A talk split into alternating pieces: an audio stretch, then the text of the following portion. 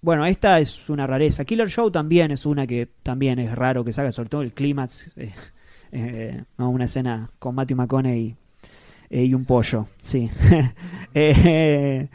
Pero acá estamos hablando de una película española del director de, Rec, Jaume Balagueró, o Jaume Balaguero, que se llama Mientras duermes, donde el actor Luis César hace de un portero que domina el punto de vista toda la película y que vean, es un portero, hay un conserje, más, más es un conserje en realidad, eh, y que él tiene un tema que es a él no le gusta, no le gusta ver las personas felices. No le gusta, no puede. Bueno, hay, hay todo un tema, ¿no? Un trauma familiar, la madre en el hospital, que no le gusta ver a las personas felices. Hay una chica que se llama Clara, que vive en, un- en uno de los departamentos, que siempre está sonriendo. Entonces, eh, hay algo más fuerte en él que tiene que hacerle pasar todos los errores hasta que la vea eh, triste.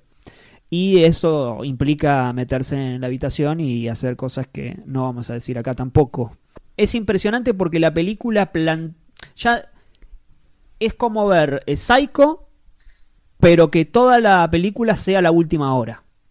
Donde eh, Claro. estamos viendo a Norman Bates las dos horas. No es un personaje que, por ejemplo, uno puede decir, qué sé yo, bueno, pero psicópata americano. Bueno, acá no hay ningún cancherismo. Acá es una persona que con, con la que uno no puede coincidir nunca, pero tiene, eh, pero de alguna forma, eh, él por ejemplo se quiere, eh, quiere salirse con la suya, se, se tiene que esconder y uno como espectador no quiere que lo encuentren, O porque claro es el protagonista de la película. Claro. Eh, que es muy similar a lo que sucede en Psycho cuando eh, tiene que el auto que se está Sí. hundiendo. Sí, bueno, sí. hay una relectura de esa, de, de esa escena puntual sin los, sin repetir objetos. No es que, bueno, hay un momento que se, se hunde una pava en Claro. no sé dónde. No, no. si- sacando todos los objetos, la idea es la misma.